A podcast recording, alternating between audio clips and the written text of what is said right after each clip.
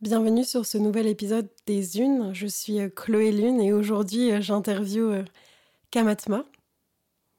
Dans ce podcast, on va parler d'intimité, de vulnérabilité, de relations, de présence, d'énergie.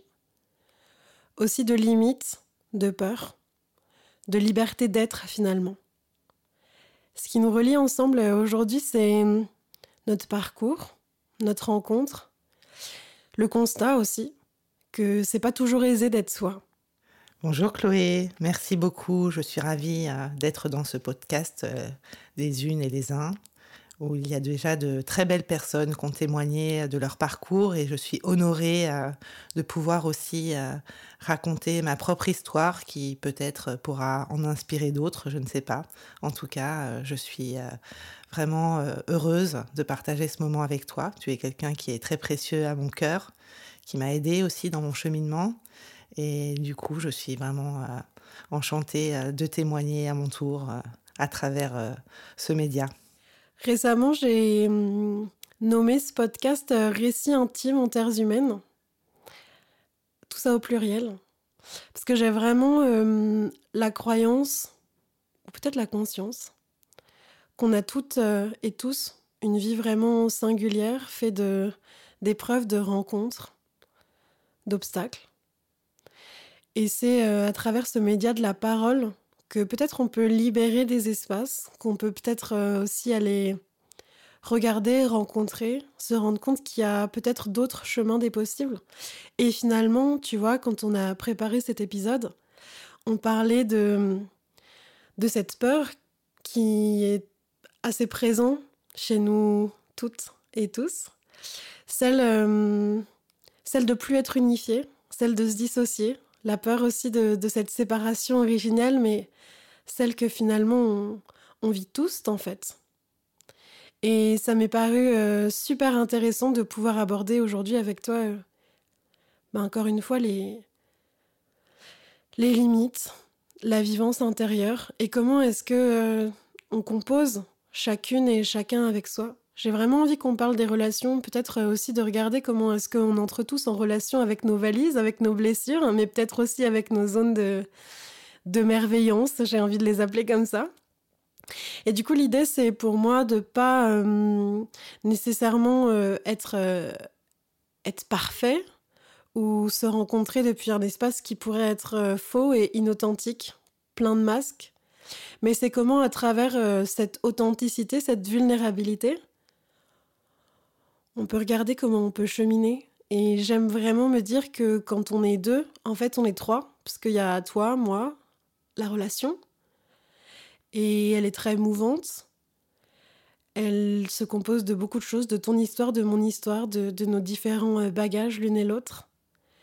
Et elle est évolutive. Hmm. Tout à fait. Et, c'est vrai que euh, on se retrouve euh, à différents endroits puisque euh, on a toutes les deux euh, une vocation d'accompagnante. Euh, voilà, moi, je suis beaucoup plus âgée que toi, tu pourrais être ma fille quasiment. J'ai une fille qui a quasiment ton âge.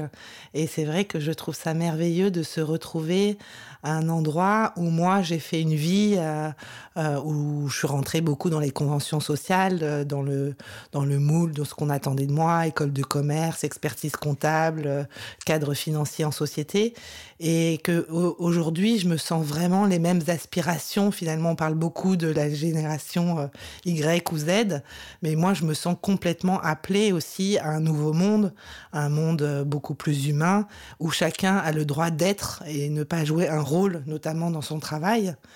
Et pour moi c'est vraiment important euh, de s'écouter aussi et d'oser euh, amener toutes ces facettes en fait, quelle que soit notre activité. Et ça, c'est vraiment ce à quoi j'aspire et ce à quoi je travaille depuis quelques années.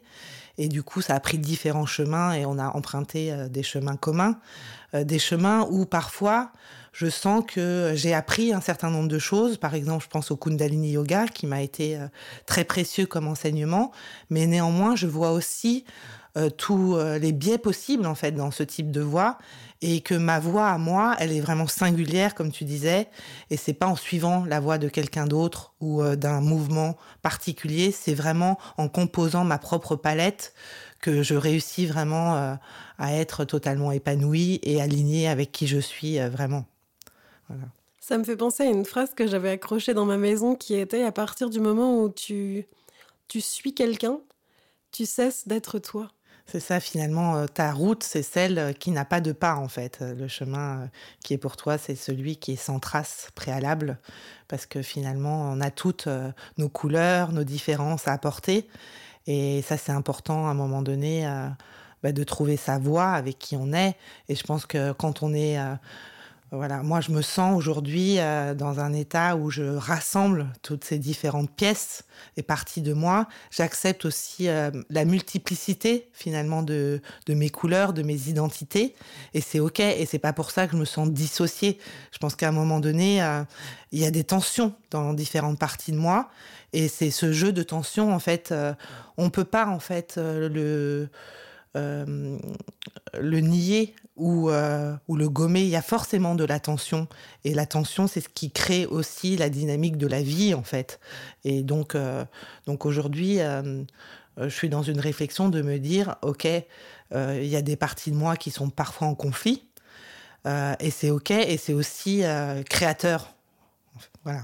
C'est un peu comme euh, l'homme et la femme qui se sont séparés à un moment donné pour créer aussi ensemble. Et si on est trop unifié et uniformisé, conformé à une certaine image qu'on a nous-mêmes de nous-mêmes, euh, on n'arrive plus à avoir cet élan créateur. Et la créativité, la création, ça se fait parfois aussi euh, dans une certaine douleur, dans une certaine souffrance, même si je ne fais pas du tout l'apologie de la souffrance et que moi, mon moteur et mon moto, c'est le plaisir avant tout, la recherche de plaisir. Mais néanmoins, il y a le principe de réalité qui nous, qui nous ramène aussi au fait que de temps en temps, il faut accepter certaines frustrations. Et euh, c'est comme ça. Et c'est juste de choisir euh, celle qui nous est le moins inconfortable en conscience, en fait. Voilà. Ça me parle beaucoup ce que tu me dis, parce que du coup, moi j'ai 27 ans. Et hum, j'ai l'impression que. Hum, alors, mon psy parle de faux self et de vrai self. Hum, j'ai l'impression que pendant tout ce qui s'est passé avant, finalement, j'ai reçu beaucoup de choses euh, au niveau de l'éducation, au niveau de la société, au niveau euh, de mes parents, au niveau de mes expériences. Et que j'ai beaucoup construit à partir d'un endroit peut-être même de suradaptation, tu vois. Euh, par rapport à différentes peurs, la peur de ne pas être aimé, la peur de la peur d'être rejeté, la peur d'être euh, d'être abandonné, qui m'ont mené à, faire des choix où j'étais pas toujours euh, convaincue que c'était vraiment hyper aligné pour moi. Et donc, comme tu l'as dit, on s'est rencontrés ben, dans le cadre, en tout cas, de, nos, de nos expériences communes que sont le tantra et même le yoga kundalini.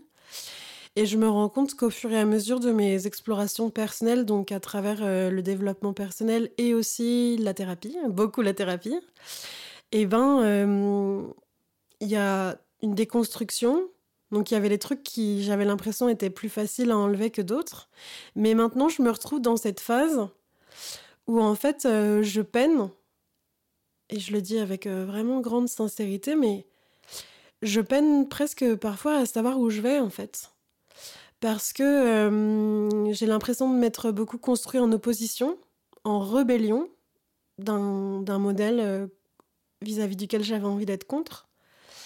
Et aujourd'hui, où je me sens encore un peu plus présente vis-à-vis de moi-même, ben, je vois que c'est pas si facile. Et je vois que c'est même presque vertigineux, en fait, tout l'espace du champ des possibles qui m'est offert, parce que j'ai aussi la chance euh, d'être en France, parce que j'ai la chance euh, d'être euh, privilégiée, parce que je me rends compte aussi que j'ai la chance d'être euh, d'être blanche. Et que, en fait, vis-à-vis de tout ça, je me rends compte que j'ai en fait beaucoup de privilèges qui me permettent justement d'avoir d'avoir beaucoup de liberté de choix. Mais c'est flippant. C'est flippant parce que je vois que j'ai encore beaucoup d'endroits où où je me comporte comme une petite fille, où je voudrais donner ma responsabilité à l'autre, où j'ose pas faire mes choix, j'ose pas dire, j'ose pas toucher euh, mes désirs, j'ose pas assumer, ni même euh, affirmer certaines choses que je ressens pourtant au plus profond de moi-même. Et du coup, je me retrouve à glisser dans des situations où je me sens euh, abusée, où je vois que c'est hyper difficile Et parallèlement, et ben comme tu dis, j'ai tout à construire parce que j'ai 27 ans. Et hum, je vois aussi l'endroit parfois du manque de représentation, parce que jusqu'à présent, j'ai un peu comme suivi un modèle que j'ai beaucoup remis en question. Mais du coup, maintenant, la suite, c'est mais qu'est-ce que j'en fais? Comment je m'engage? Vers où je vais? C'est quoi mes directions? Où est-ce que j'ai investi mon énergie? Qu'est-ce qui est important? Qu'est-ce qui ne l'est pas? Et comment je reste aussi dans ce centre, tu vois? Et je pense que euh, effectivement dans la vie, il y a des étapes comme ça et des passages de flou euh, où on sait plus, on peut être désorienté. Euh, et c'est aussi intéressant euh, d'accepter en fait à un moment donné que ok là en ce moment je sais pas trop où je vais, je teste des choses, j'explore, mais euh, voilà c'est peut-être pas encore très clair euh, ce que je vais faire demain et on vit de toute façon dans un monde qui est de plus en plus incertain, qui change à une vitesse phénoménale. Du coup c'est un peu normal de se sentir désorienté par rapport à tout ce qui se passe à l'extérieur de nous et c'est pour ça que revenir à soi, à l'introspection et à qu'est-ce que je veux c'est hyper important. Et ce que tu évoques, ça me fait penser à, à ce, que, ce que je travaille beaucoup aussi dans les stages que j'anime, c'est les consent le consentement en fait. C'est le consentement, c'est pas seulement quand on interagit avec quelqu'un, vérifier que l'autre est consentant pour l'interaction, c'est aussi de soi à soi en fait. Et c'est ça qui est le plus difficile. Euh, on parle aussi de ça en CNV, dans communication non violente. Comment moi je sais quels sont vraiment mes besoins, mes désirs et comment je vais les communiquer à l'autre. Et ça, c'est pas du tout évident parce que souvent, on sait, en tout cas, c'est mon cas, parfois je sais pas vraiment ce que je veux en fait parce que finalement, il y a plein de choses qui m'intéressent. Je suis très curieuse, donc je vais dans plein de voies et j'explore plein de choses. Euh, c'est ok, mais à un moment donné, euh, qu'est-ce qui me correspond vraiment le mieux, quand, à quel moment? Ça, ça me demande vraiment de prendre conscience aussi de ce qui est juste pour moi. Et c'est pas si évident que ça comme tu dis euh, parce que parfois euh, on se plante voilà. Mais c'est aussi ok de se dire euh, bah, j'ai peut-être testé quelque chose une voie professionnelle un projet qui n'était pas forcément le mien. Moi ça m'est arrivé par exemple il y a deux ans là c'était au moment du deuxième confinement. J'ai fait deux mois de closing pour closing c'est de la vente entre guillemets pour euh, euh, une coach mainstream euh, sur internet. Et en fait je me suis rendu compte que c'est pas du tout dans mes valeurs et que ça me correspondait pas et c'était très très bien que j'arrête. Au bout de deux mois c'était vraiment le maximum. Parce que je croyais que ça allait m'emballer que je portais un projet de quelqu'un d'autre mais qui était en enthousiasmant. Et en fait je me suis rendu compte qu'il y avait une façon de faire euh, qui était euh, manipulatoire et qui était absolument pas du tout dans ce que moi j'avais envie d'offrir au monde et donc voilà c'est ok aussi on apprend de ses erreurs. Et la vie euh, comme on dit n'est pas un long fleuve tranquille hein, donc euh, voilà moi j'accueille aussi de plus en plus euh, des aléas de la vie. Après comme tu dis j'ai aussi vraiment conscience d'être une privilégiée et d'avoir déjà eu des parents qui m'ont élevé euh, avec amour qui m'ont aussi permis de faire des études variées en tout genre.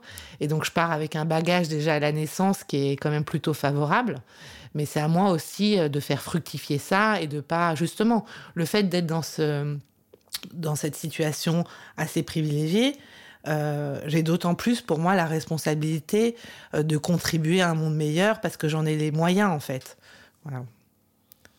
Ça me parle beaucoup ce que tu dis je, je rentre dans un stage qui a été animé par euh, Vassanti un stage trentenaire qui mêlait vraiment voilà thérapie avec des, petites touches comme ça de, de, tantra qui était vraiment euh, portée sur euh, voilà comment on passe aussi le virage de la trentaine. Et euh, dans une des structures, un, soir qu'on qu a fait, donc structure, ça veut juste dire proposition, l'attention était vraiment portée sur comment je me sens dans le groupe, comment je me sens avec moi-même, est-ce que je vais suivre le groupe, est-ce que je vais, je vais être capable de choisir ce que j'ai envie de faire euh, solo, comment ça se passe quand je, je me mets euh, entre guillemets contre le groupe ou quand je fais vraiment euh, l'espace de choix. Et je me suis vraiment rendu compte qu'il pouvait y avoir vraiment une, part en moi qui se laissait complètement emporter, tu sais, finalement par, par l'émulation collective et que j'avais comme à certains égards de la difficulté aussi donc on y revient hein, à, à assumer et à être tranquille avec le fait que ce qui me convenait à moi ne convenait peut-être pas à l'autre et inversement.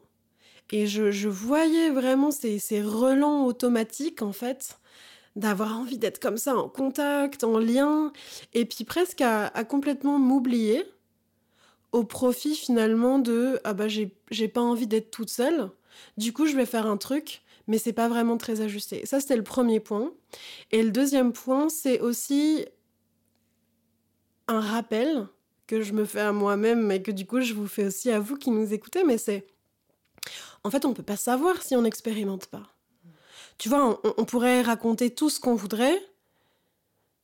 Peut-être que ça pourrait résonner euh, ok dans la tête, mais si c'est pas vécu dans le corps, bah en fait on, on on peut pas vraiment le ressentir et on peut pas vraiment l'éprouver et on peut pas vraiment savoir si ça nous correspond ou pas. Et du coup, moi, c'est un truc où je me dis, euh, c'est presque un fantasme aussi sur la vieillesse, entre guillemets, dans le sens où je me dis, peut-être que plus je vais être vieille, plus du coup je vais me rapprocher aussi de la mort. Moi j'aurai le temps. Du coup, ça sera beaucoup peut-être plus facile de faire mes choix. Peut-être que c'est complètement faux. Mais en tout cas, ça me rappelle que chaque expérience, finalement, elle vient peut-être aussi sur notre chemin pour nous permettre d'avancer, tu vois. Et du coup, moi, j'ai envie de poser aussi une immense gratitude sur toutes les parts que je pourrais juger euh, moches, pas assez bien, euh, ridicules, mais en fait, s'il n'y avait pas eu tout ça, je serais pas là face à toi, en fait. Et ça, c'est vrai que hum, c'est quelque chose qui est quand même communément partagé, j'ai l'impression, euh, beaucoup dans ma tranche d'âge en tout cas, de j'ai peur de me planter.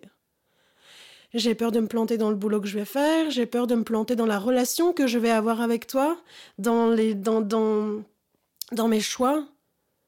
Et si je me plante, qu'est-ce que ça raconte, quoi? Mais alors que le doute, c'est tellement précieux et c'est tellement ça qui nous amène plus de conscience finalement. Donc douter, euh, c'est bien. Après, avoir peur systématiquement de se lancer dans les choses, c'est sûr que c'est un frein pour avancer. Et donc vraiment la permission euh, le droit à l'erreur, hein, on en parle beaucoup en entreprise, mais ça peut être assez manipulatoire euh, la façon dont c'est amené. Mais en tout cas, clairement de se dire, une expérience va forcément m'apprendre quelque chose. Et je voulais rebondir ce que tu disais là sur sentir si c'est ok ou pas pour moi et goûter. Ça, c'est un élément pour moi qui est vraiment essentiel et que je pose vraiment dans le cadre d'introduction à mes stages. C'est vraiment le dans le cadre du consentement. J'utilise les 3 P de l'analyse transactionnelle, c'est-à-dire protection, qu'est-ce que j'ai besoin pour me sentir en sécurité, pour euh, expérimenter euh, dans, dans, cet espace-temps euh, déterminé, précis et privilégié. Donc la confidentialité, la bienveillance, le non-jugement, l'accueil de mes émotions, ça c'est super important parce qu'on on les refoule tellement dans notre société. Se dire que j'ai le droit de rire, j'ai le droit de pleurer, j'ai le droit d'être en colère, après, je canalise ma colère, pas, pas, contre les autres, pas contre moi, mais en tout cas, j'ai le droit de l'exprimer. Ça, c'est hyper important. Et la permission, la permission, c'est-à-dire oser justement m'exprimer, oser poser mes limites, oser rentrer dans une expérience qui n'est peut-être pas dans mes habitudes, mais tout est une question de dosage, c'est-à-dire est-ce que j'accepte d'aller un peu, euh, comme on dit, euh, sur les franges du tapis euh, pour vraiment expérimenter quelque chose de nouveau, d'original, qui me fait peut-être peur. Par exemple, euh, euh, quand je travaille sur les stages hérotypes, on, expérimente tous les hérotypes, dont le transgressif qui fait beaucoup peur. Mais qu'est-ce que cette, cet univers peut m'apporter finalement de, différent ou qu'est-ce qu'il peut m'apprendre sur moi? Et là, ce que j'invite vraiment les gens, c'est à se connecter ok, à leur mental, mais dans le mental, on a beaucoup de croyances, d'injonctions sociétales qui nous ont été euh, voilà, mis dans le crâne et qui correspondent pas forcément à ce que notre corps, notre cœur a besoin.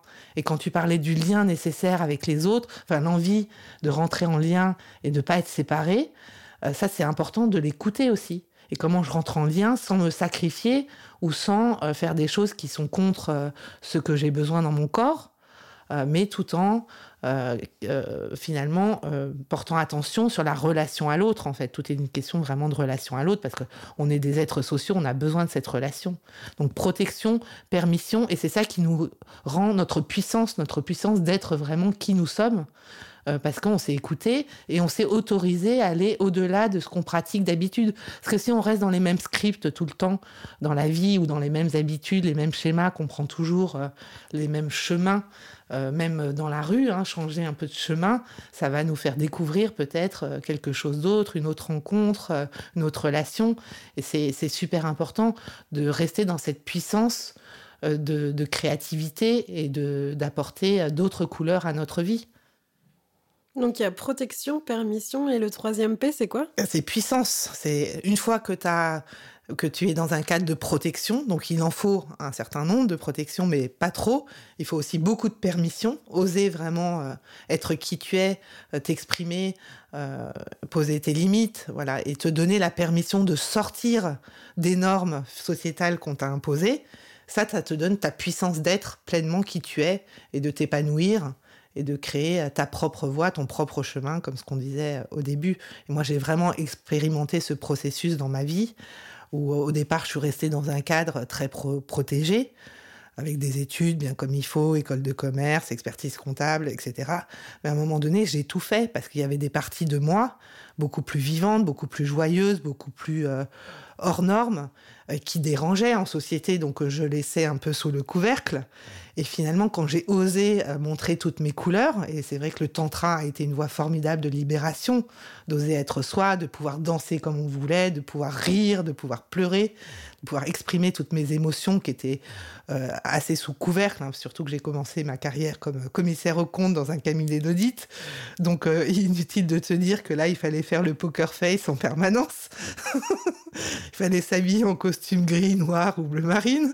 Donc euh, effectivement, quand je suis arrivée dans le milieu du tantra, quelle libération ça a été, quoi. C'était magnifique. Et, et ça, c'est chouette d'être dans sa puissance d'être avec toute toute sa joie, toutes ses possibilités de relationner euh, en liberté. Et ça, voilà, c'est ça aussi que je veux dire, c'est que on commence dans une voie, et ce qui est génial avec euh, ce nouveau monde qui s'ouvre, avec toutes ces incertitudes et tous ces possibles, il y a tellement de voies possibles, donc ça fait flipper ce choix. C'est sûr, ce choix des possibles, c'est finalement le choix pour un être humain, c'est anxiogène. Donc euh, voilà, le fait qu'on soit plus sur des rails toutes tracées et que c'est clair, on rentre dans une entreprise, on y reste, ou dans un métier, là c'est plus compliqué parce qu'on peut faire plein de métiers, on a plein de talents, euh, donc il faut faire des choix et ça c'est compliqué. Et c'est vrai qu'il y a le terme choisir, c'est renoncer, que moi j'aime pas beaucoup. J'aime bien choisir, c'est élire, c'est élire. Et pour élire ce qui nous convient vraiment, il faut bien se connaître. Donc le travail sur soi, c'est vraiment le démarrage, en fait, de savoir qui je suis, qu'est-ce que je veux. Et ça, ça demande euh, un peu de temps. Donc euh, voilà. Oui, parce qu'en plus, souvent, le sait dans le corps, en fait. C'est ça qui est dingue, c'est d'y revenir de plus en plus, de me rendre compte que dès le début, j'ai su, tu vois, sur des trucs.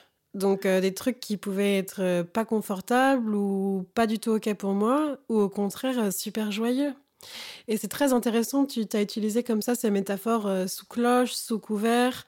Euh, on est en face à face, donc les gens ne nous voient pas, mais moi je t'ai vu avec tes gestes euh, face à moi, montrer avec ton bras que tu, que tu, comme tu descendais l'énergie. En fait, en gros, il faut pas la voir, mais, mais dès le début, il y a un signal qui est là.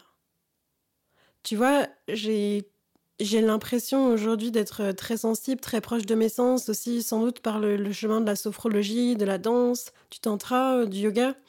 Mais je suis quand même vraiment fort persuadée que notre corps, il nous envoie des petits signaux, tu sais.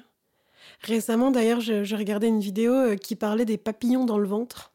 Il y a beaucoup de gens, euh, souvent, qui, je fais une digression, mais qui croient que les papillons dans le ventre, ça veut dire Oh waouh, je suis amoureux. Et en fait, euh, la personne qui en parlait, elle racontait que pour elle, en fait, les papillons dans le ventre, c'était pas du tout être amoureux, c'était juste un signal du corps qui annonçait que la personne, en fait, tu la connaissais déjà ou en tout cas euh, tu la connaissais et que vous alliez vous rencontrer sur, euh, sur l'endroit aussi des grosses blessures. Et souvent, ces papillons dans le ventre, on les ressent parce qu'il y a de la passion. Mmh. Donc, c'était très intéressant de, de regarder ça. Bon, voilà, je, ferme euh, cette, cette, petite parenthèse.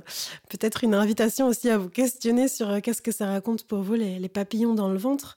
Mais voilà, je suis vraiment intimement persuadée que dès le début, on a des signes. Mais moi, je vois tellement, tellement, tellement l'endroit, les endroits où je les écoute pas. Où il y a plein de fois où je fais des trucs à partir de ma tête.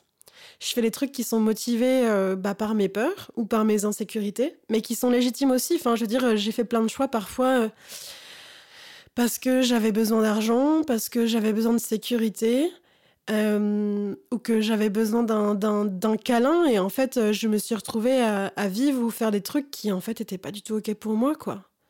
Mais parce que j'ai pas écouté. Et c'est ok, je suis pas en train de me fustiger, de me flageller, de me dire bouh, on a vraiment dit que la culpabilité c'était terminé et que vraiment ce qui comptait c'était vraiment l'instant et, et la façon dont on peut se soutenir en tant qu'être. Mais, euh, mais ouais, je trouve, ça, je trouve ça délirant de me dire que dès le début, on a souvent des signaux et qu'en fait, on, on veut juste. Enfin, je vais parler pour moi. Il y a plein de fois où je les ai pas écoutés. Et en plus, après, j'ai eu un retour de bâton, tu vois. Et donc, euh, souvent dans un projet, quel qu'il soit, il y a vraiment euh, la phase du démarrage, l'observation, il y a les paramètres qui se mettent en place, il y a l'action, et puis il y a forcément un moment d'évaluation, même si euh, on ne prend pas un énorme temps d'introspection. Mais je me dis vraiment que chaque chose dans la vie, elle nous, elle nous apporte, et du coup, on découvre en fait des trucs. Et souvent, je me retrouve à me dire, mais putain, Chloé, tu le savais quoi Dès le début, tu l'as vu, et tu l'as pas écouté.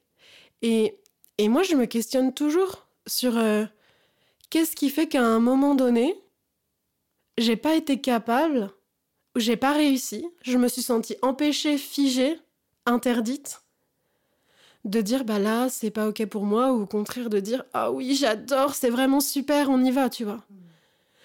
Et les carapaces, les carcans, comme tu dis, la sécurité, elle est, elle est importante. Et je crois vraiment que, en tout cas, plus j'avance sur mon parcours, plus je vois que l'idée, c'est pas d'être complètement euh, tout ouverte au monde. C'est vraiment de choisir quand est-ce que j'ouvre, quand est-ce que je ferme, parce qu'il y a plein d'endroits où il faut que je ferme parce que c'est pas sécure, tu vois. Mm.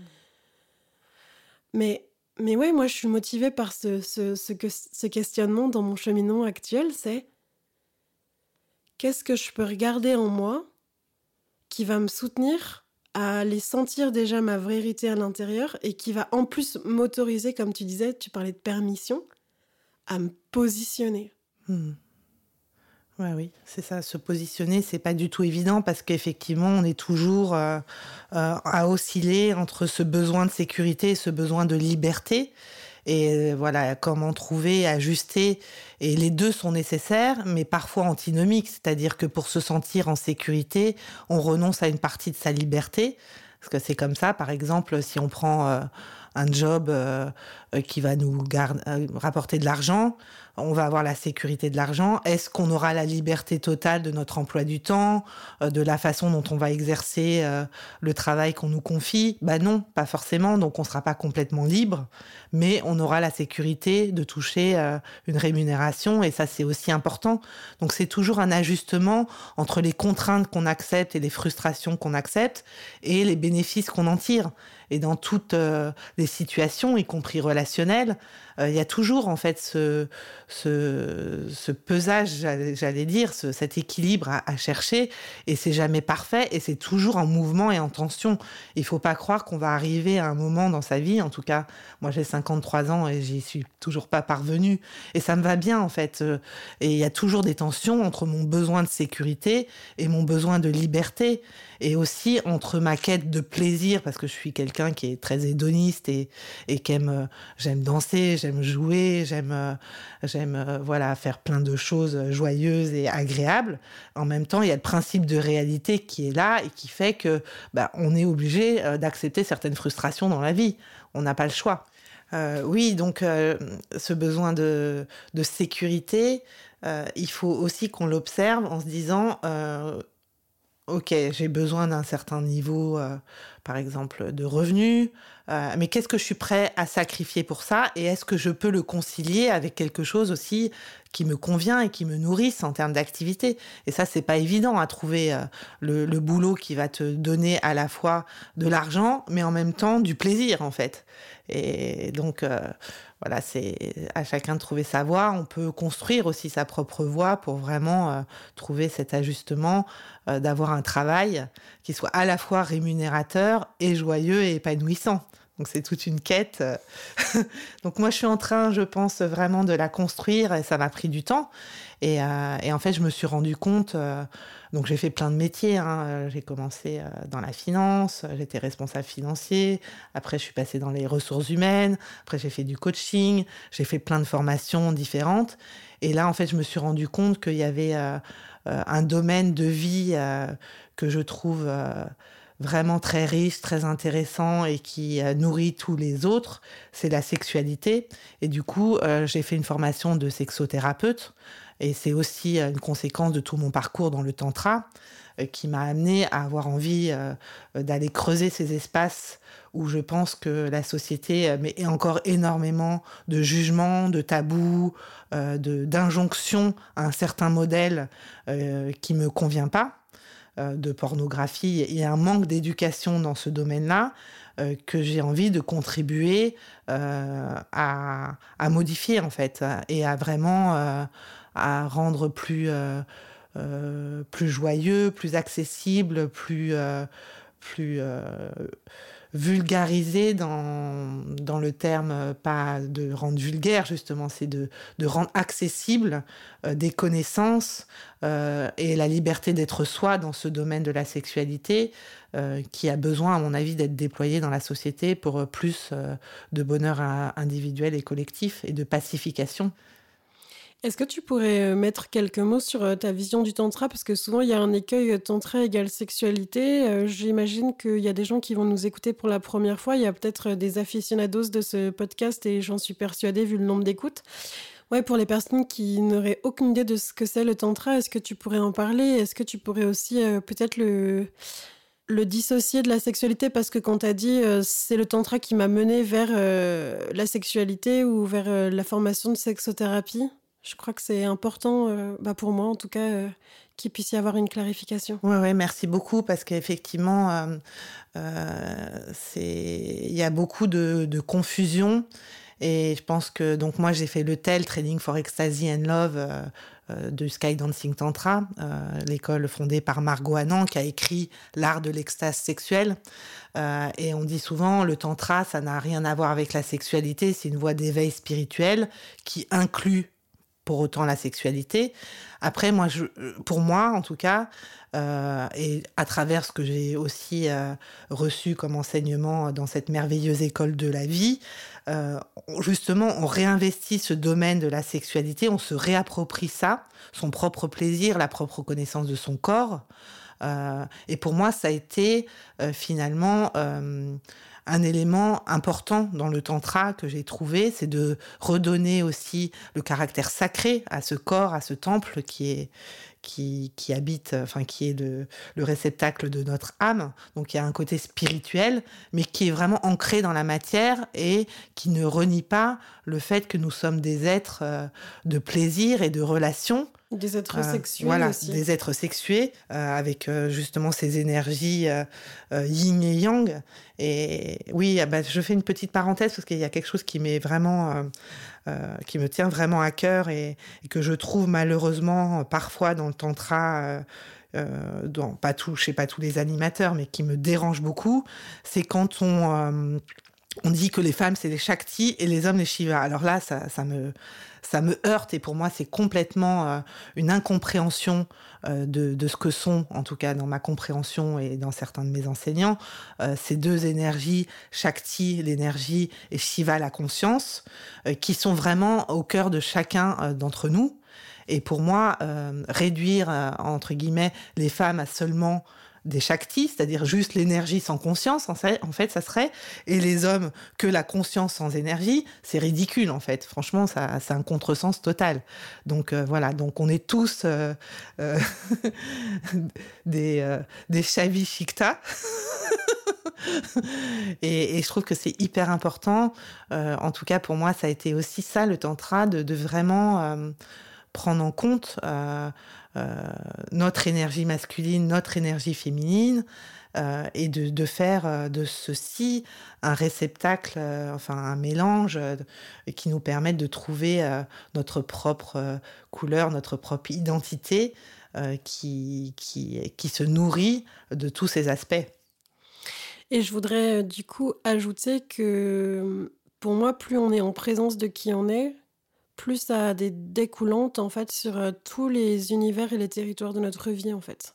Parce que peut-être pour remettre aussi dans le contexte, euh, Margot Anon, quand elle a écrit son livre, euh, on était quand même dans les années 80, on était quand même juste après, on va dire, les années de la libération sexuelle. Et donc c'est vrai qu'il y avait quand même un, un endroit où elle a été identifiée et elle a peut-être aussi sans doute joué avec ce positionnement sur voilà l'art de l'extase, l'orgasme, tout ça. Mais pour moi qui, qui, me rend dans des stages de, de néo-tantra depuis, depuis 8 ans, pour moi qui est aussi une association de tantra à Paris qui s'appelle Zenest pour les jeunes adultes, ben, j'ai vraiment envie de dire que moi, j'ai pas vécu d'espace de sexualité en fait dans ces espaces-là. En revanche, ce que je peux dire, c'est que plus j'apprends à me connaître, à me découvrir, plus j'ai la capacité de choix et peut-être aussi la liberté d'agir et de choisir, faire plus de proximité avec euh, ma sensibilité, avec mes désirs, avec euh,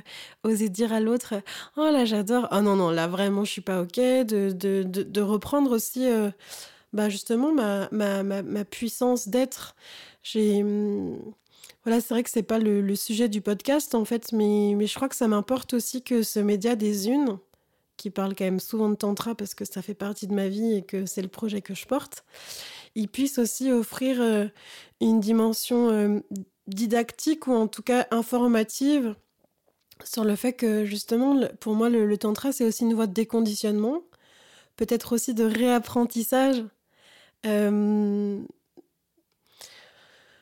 vers, vers plus de conscience, vers plus de, de, de présence à qui on est mais c'est pas des espaces où. Enfin, c'est pas des espaces de libertinage, c'est pas des espaces où il y a des orgies, c'est. C'est pas ça en fait. C'est vraiment une voie de, de découverte de soi. Et, euh, et ouais, je crois que ça, ça m'importe beaucoup. Et tu as parlé justement euh, de cet écueil qui pour moi est très patriarcal parce qu'aujourd'hui, la façon dont est proposé enseigner le, le néo-tantra, euh, c'est encore très patriarcal, tu vois. Les hommes, les femmes, la parité, blablabli, blablablou. Et je crois justement que, au contraire, ça a une dimension hyper inclusive parce qu'en fait, le tantra, entre guillemets, je voudrais dire, il, permet tout, ou en tout cas, il refuse de rien. Mais ça ne veut pas dire que on va jusqu'au bout de, de ce qu'on vit. Mais en tout cas, il, moi, ça m'a donné la, la possibilité de, de voir tout le panel de ce qui se jouait en moi sans refuser, par exemple, que là je pouvais avoir du désir, là je pouvais avoir du dégoût, là je pouvais avoir de l'attirance, là je pouvais avoir envie de fuir. Enfin, c'est justement des, des espaces en fait que moi je vis comme des laboratoires ou des incubateurs où on est vraiment juste dédié, grâce à l'autre, grâce à la relation, à se découvrir et à se rencontrer en fait. Et bien sûr, après, ça a un impact dans notre sexualité parce que notre sexualité, elle est aussi, à mon avis, à, l'image ou le reflet de qui on est. Enfin, il n'y a rien de plus intime que la sexualité finalement. Et dans la sexualité, on retrouve justement tous ces biais de pouvoir, toutes ces injonctions, tous ces automatismes aussi, toute notre éducation, tous les tabous. Et, donc forcément, pour moi, il n'y a, pas d'endroit plus propice, entre guillemets, que la sexualité, bah, pour peut-être euh, guérir, se découvrir, mais aussi peut-être rejouer toujours les mêmes scénarios. Oui, et pour moi, du coup, c'est pour ça que c'est euh, un domaine euh, d'activité humaine qui, qui, me passionne, parce qu'effectivement, comme tu dis, c'est un endroit où où c'est hyper important d'être authentique en fait pour vraiment vivre une sexualité épanouissante et donc euh, se découvrir, se connaître et mettre tous les ingrédients qui fait notre humanité. Et j'entends par là à la fois la conscience en fait de nos ressentis, de nos sensations donc mettre vraiment de la conscience pas faire ça par automatisme, euh, le côté aussi euh, reliance à, à soi et à plus grand que soi Et puis aussi toute la partie euh, créativité, pour moi c'est super important, euh, mettre vraiment de la fantaisie, de l'imagination, du jeu, des couleurs euh, dans notre sexualité. En tout cas, moi c'est ça qui me, qui me nourrit et qui, qui, permet, qui me permet de, d'être, d'être vraiment, je dirais, en totale possession euh, de toute ma palette euh, de possibilités euh, à la fois dans la sexualité et dans la vie en général en fait. Et le fait de m'être autorisé en fait de ressentir tout ces, possibles en moi et toute cette capacité de, de, poser mes limites justement dans la sexualité, euh, ça, ça me permet aussi de poser des limites dans d'autres domaines de vie, dans le domaine professionnel et, dans le domaine relationnel en général. Et je prends aussi l'exemple d'une de mes clientes que j'ai accompagnée qui venait me voir au départ pour un coaching professionnel, parce qu'elle n'osait pas demander une promotion qu'elle méritait et qu'elle avait envie. Et en fait, de fil en aiguille, euh, on a rendu, on s'est rendu compte que finalement, c'est dans son couple et dans sa vie intime qu'elle n'arrivait pas à se positionner et à exprimer vraiment ses desiderata. Et euh, quand on a débloqué cette, cette phase-là, ça a débloqué en fait naturellement au niveau du boulot, ça a été tout de suite. Et finalement, c'était pas travailler sur sa relation professionnelle qui était important. C'était vraiment sa relation intime avec son conjoint, où là, si elle a eu su euh, se, finalement se, se, dire, se raconter et s'exprimer euh, à cet endroit-là. Le reste, c'était facile. Il n'y avait aucun souci. Et donc, voilà. Alors là, tu es en train d'aborder mon sujet préféré. Euh, en tout cas, sur l'aspect professionnel, moi, j'ai. Bon, du coup, j'ai construit mon activité depuis plusieurs années. Je me, je me définis comme doula de projet, donc j'accompagne vraiment les, les, passages, les transitions, les vies, les, les naissances, les morts, de nos projets professionnels. Et j'ai vraiment euh, à cœur de partager avec euh, peut-être le monde entier que nos blocages dans le pro, c'est nos blocages dans le perso. Et qu'en fait, finalement, la vie professionnelle, pour moi, n'est qu'une continuité de notre vivance euh, et de nos expériences personnelles. Et c'est fou, parce que je veux dire, je, j'ai accompagné quand même des, dizaines de personnes et ce que tu dis, ça arrive tout le temps. C'est-à-dire que hum, les personnes viennent pour un truc euh, spécifique. Euh, je sais pas, voilà, j'ai besoin d'écrire mon livre, ou je suis en train de sortir mon, mon dernier album, ou j'ai envie de créer un oracle, ou j'ai envie de créer une formation. Mais pourtant, tu vois, j'y arrive pas. J'arrive pas à écrire, j'arrive pas à dire, je sais pas par où commencer. Et toujours, on croit que la solution, elle se trouve dans le problème qu'on doit, on va dire, dépasser. Et en fait, c'est tellement plus vaste, quoi.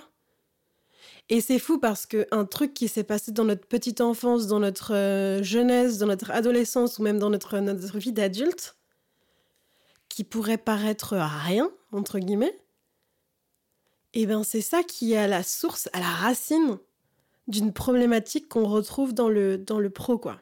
Et du coup, moi, j'adore relier business et tantra, ou en tout cas business et thérapie, parce que vraiment, je, je me dis que plus on va se découvrir, plus on va aller à la rencontre de nous-mêmes, en tout cas, plus on va s'autoriser à vivre des expériences quelles qu'elles soient, plus on va pouvoir, encore une fois, s'offrir plus de liberté de choix et je suis vraiment euh, fascinée, j'ai l'impression que pour l'instant c'est ma quête professionnelle, mais que c'est de voir que tout ce qui se rejoue dans le pro, où voilà, on se sent pas respecté, abusé, tout petit, mis sur le côté, frustré, ou au contraire euh, expansé, joyeux, extatique, ben ça a vraiment des, des résonances avec, euh, avec la vie personnelle, quoi. Et hum, j'aime aussi me raconter que tous nos espaces de vie finalement sont des terrains de jeu. Donc c'est vrai que là on les prend de façon euh, un peu segmentée, la sexualité, le travail, euh, la vie perso, euh, etc. Mais pour moi, c'est juste une continuité en fait. Et alors, je, je, je suis pas formée du tout en systémie, mais cette notion de constellation, elle me parle beaucoup. Et pour moi, on a vraiment des systèmes en fait. Et les systèmes qu'on vit quelque part, eh ben, ils vont forcément avoir un impact. Et du coup, je reviens à ce que je disais sur le tantra, c'est que à titre personnel, le tantra m'aide à aller regarder. Et forcément, quand il y a quelque chose qui bouge, tu vois, je fais aussi beaucoup de constellations familiales. Quand il y a quelque chose qui bouge dans le système, tout bouge. Ou au contraire, quand il y a un truc qui bloque, eh ben, tout bloque. Et je vais encore même un petit peu plus loin, c'est aussi reprendre la conscience que chaque geste, chaque pensée, chaque posture a finalement un impact. Et tu vois, tu parlais aussi tout à l'heure de cette position de privilégié, que je nuancerais, parce que, voilà, en tant que femme, euh, mais on va pas partir sur ces, sur ces sujets-là. Mais aussi que, ouais, dans cet espace privilégié, c'est comment aussi je peux devenir un allié, comment je peux contribuer, et comment finalement je reprends aussi le, le, pouvoir et la puissance de, de qui je suis dans la mesure où chaque chose que je vais faire dans mon action va avoir un impact. Peut-être à court terme, à moyen terme ou à long terme. Et tu vois, ça, je le vois euh, bien sûr dans la relation, mais je le vois aussi sur notre façon d'habiter notre planète, tu vois. Sauf que ça, parfois, j'ai l'impression qu'on l'oublie. En fait, on, se...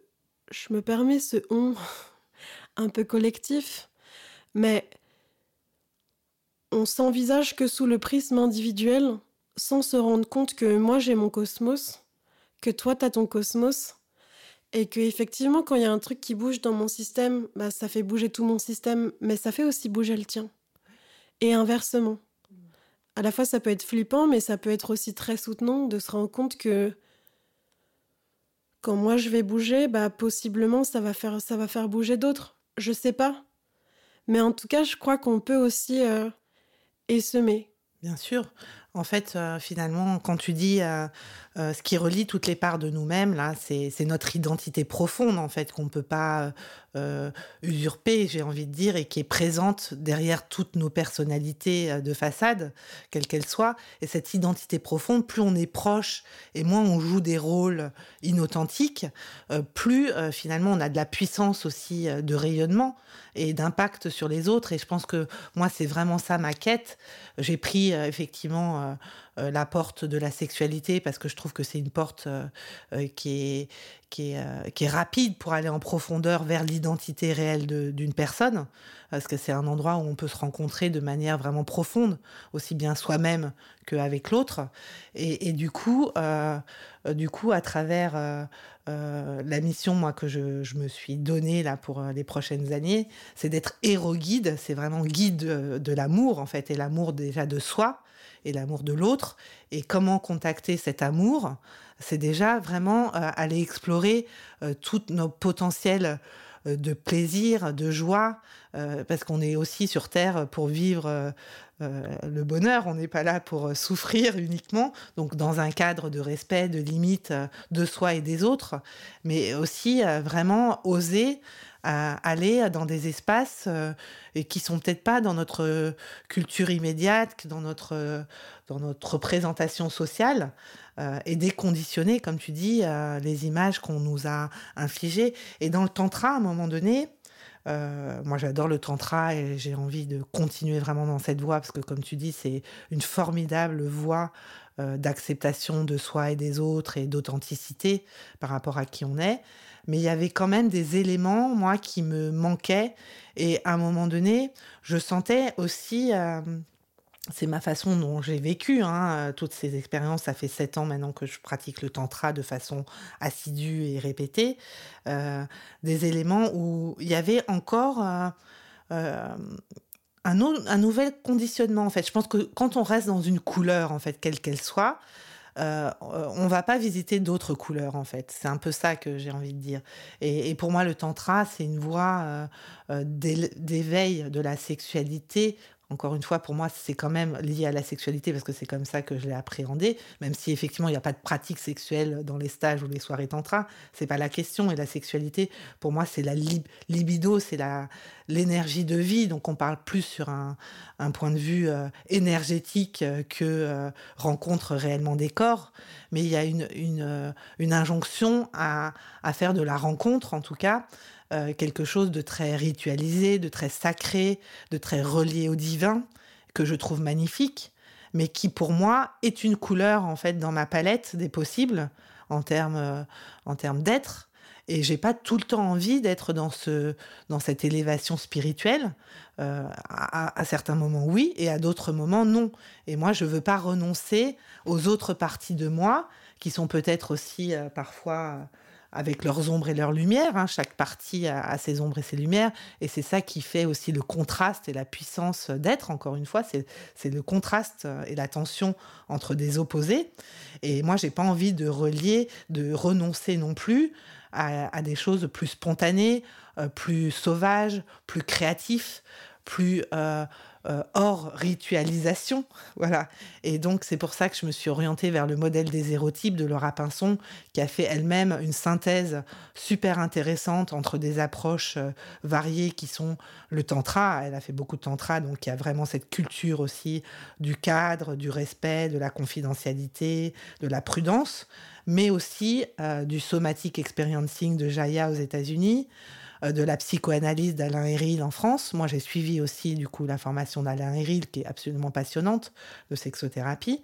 Et grâce à ce melting pot, et moi j'ai mis mes propres couleurs et ma propre expérience, euh, euh, le modèle des hérotypes permet vraiment d'aller explorer un panel et un nuancier des possibles que je trouve très enrichissant et très apprenant euh, sur qui on est vraiment, qu'est-ce que sont vraiment nos préférences et dans quelle mesure je m'autorise à aller visiter des univers qui me sont pas familiers pour voir si ça va m'enrichir ou pas en fait. Et ça c'est l'exploration pour moi, c'est quand même la source euh, de l'expansion. Il y a deux choses que j'ai envie de dire. La première, c'est toujours intéressant pour moi de regarder comment, à partir de quelque chose qui factuellement pourrait être euh, similaire, comment on le vit différemment, parce que par exemple pour moi le tantra c'est pas ritualisé. Enfin moi il me connecte vachement à ma part sauvage, à ma part animale, mais il me donne en tout cas ce, ce possible. Et hum, donc voilà, sans remettre en cause ton expérience, mais je trouve ça toujours intéressant comment voilà à partir d'un truc similaire on, vit les choses différemment. Et la deuxième chose que j'avais envie de dire. Euh, et je sais qu'on en parle de plus en plus, là, tu vois, il y a une nana euh, qui danse, euh, une militante d'Alternativa qu'on voit danser partout sur les réseaux. Euh, il y a eu aussi le, le livre de Camille Test, Politiser le bien-être.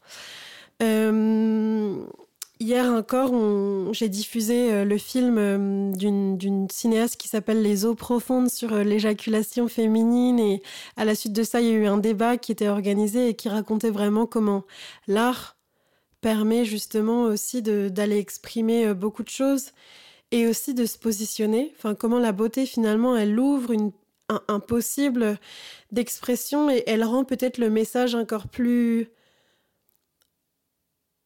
accessible, même si je crois que dans nos engagements, là je reviens sur une partie peut-être militante qui est, qui est quand même assez présente chez moi, je crois vraiment que il, il, faut toutes les couleurs, comme tu l'as dit, tu vois. Je, je, suis persuadée que des gens qui vont faire des actions très fortes, eh ben, c'est tout aussi important que des gens qui vont faire de la poésie ou des gens qui, qui vont danser.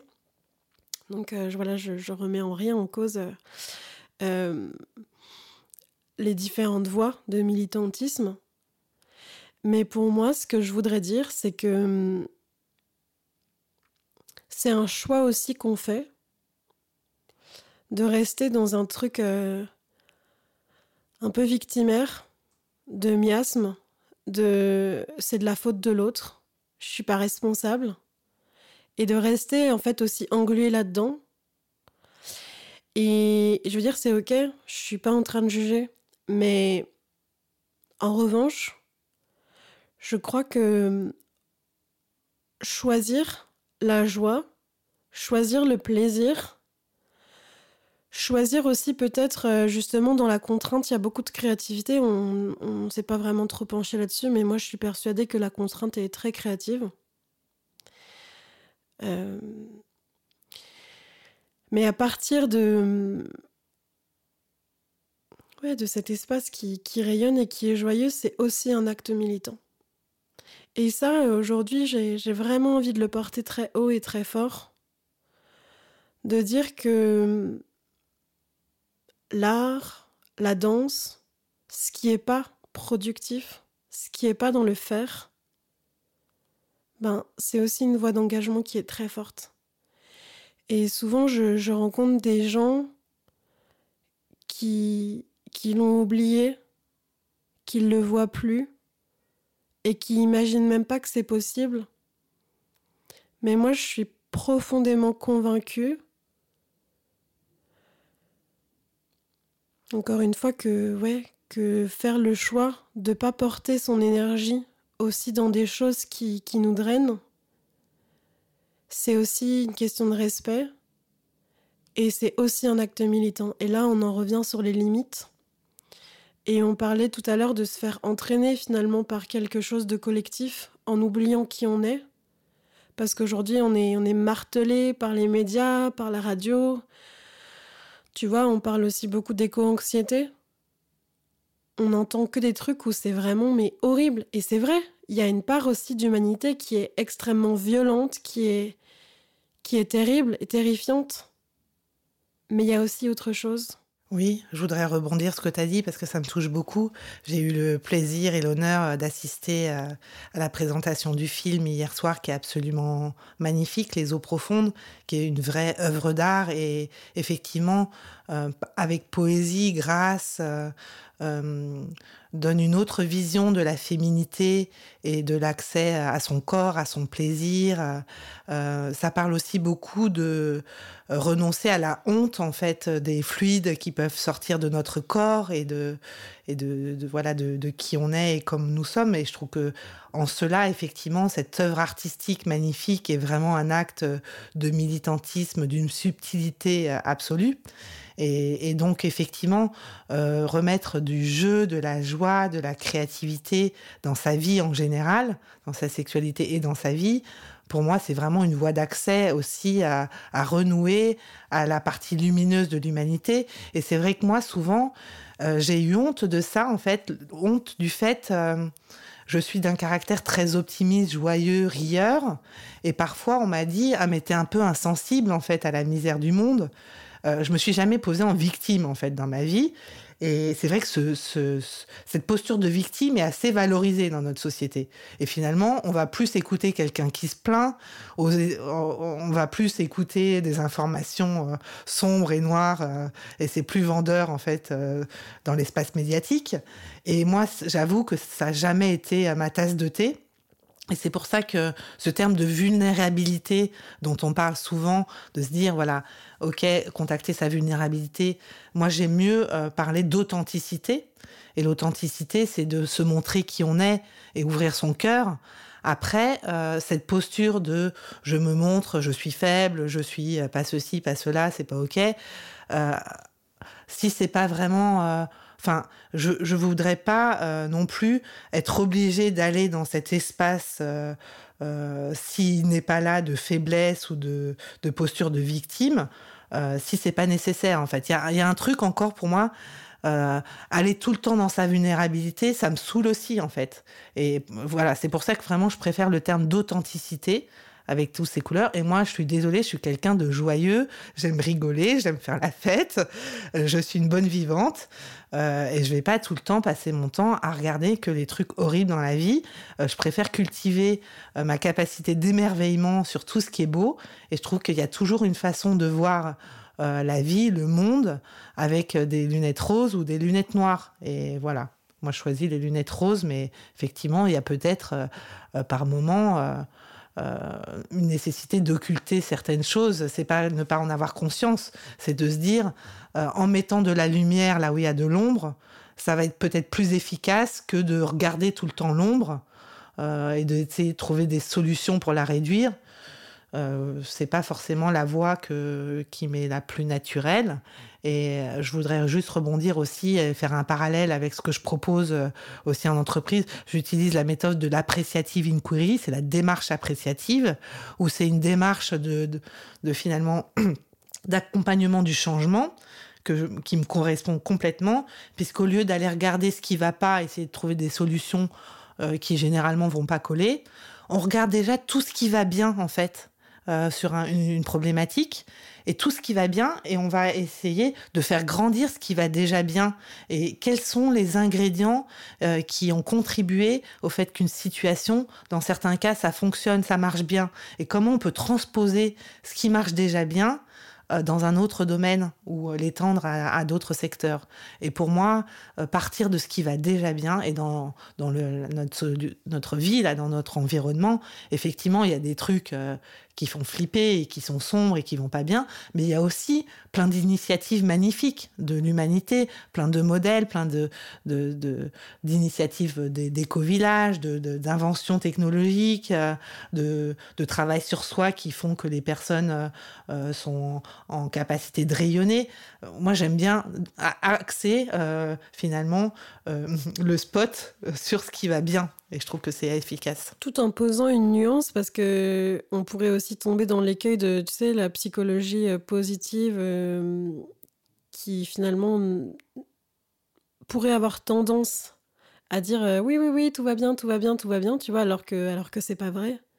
Donc c'est pas du tout ce qu'on est en train de dire. On n'est pas en train de, nommer que aller justement plonger dans ses ombres, dans ses douleurs, dans sa souffrance, c'est pas important parce que je crois que la voix qu'on qu'on a envie de porter, en tout cas d'incarner, c'est vraiment celle de l'authenticité. Donc c'est vraiment s'accueillir dans tout ce qui nous compose, sortir de la honte, avoir euh, la tranquillité de pouvoir vivre tous ces états sans culpabilité.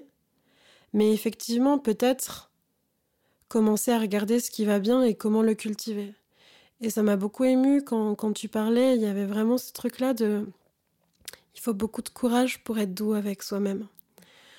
Aujourd'hui, voilà, dans notre société, le modèle dominant, en tout cas celui que moi j'entends le plus et que je vois le plus, c'est un truc qui est extrêmement euh, drainant, enfin, qui nous pousse toujours à aller de plus en plus vers le bas, vers euh, l'apitoiement, vers euh, la difficulté.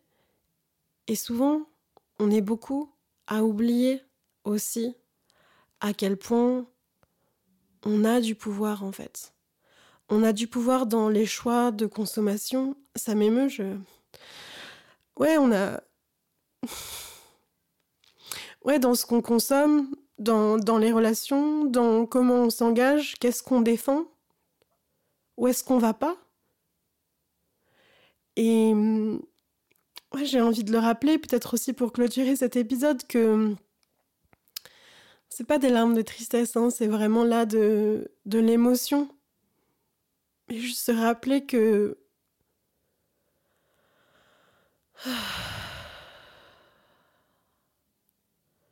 On a un pouvoir d'action, on a un pouvoir d'agissement,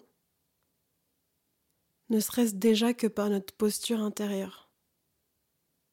Donc, qu'est-ce qu'on regarde Comment on le regarde?